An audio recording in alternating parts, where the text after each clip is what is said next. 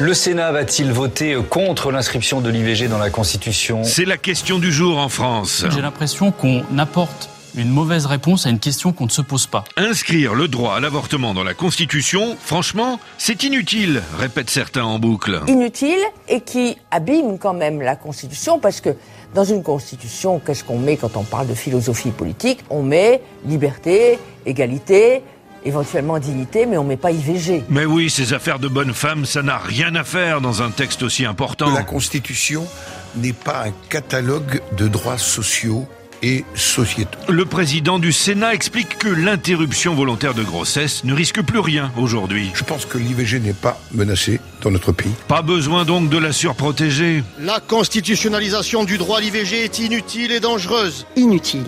Car personne ne souhaite dans la société française contemporaine remettre en cause l'IVG. Dans la société française contemporaine, peut-être. Euh, sur certaines chaînes de télévision, euh, c'est moins sûr. Nous parlons aujourd'hui dans Enquête d'esprit d'un sujet sensible, douloureux, l'avortement. Dimanche dernier, la dite chaîne d'information continue, CNews, a déroulé le tapis rouge aux anti-avortements. Avorter, c'est contraire à la mission de la femme.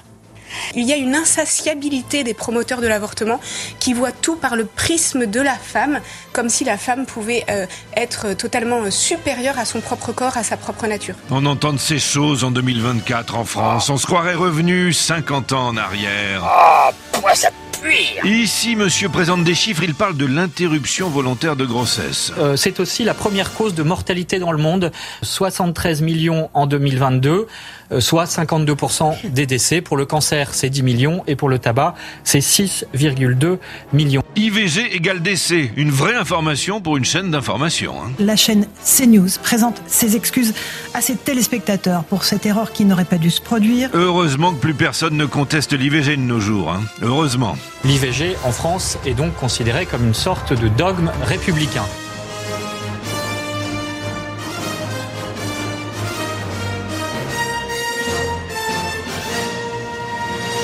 Au Palais du Luxembourg, il est 6h16. Alors maintenant, on éteint sa petite télé.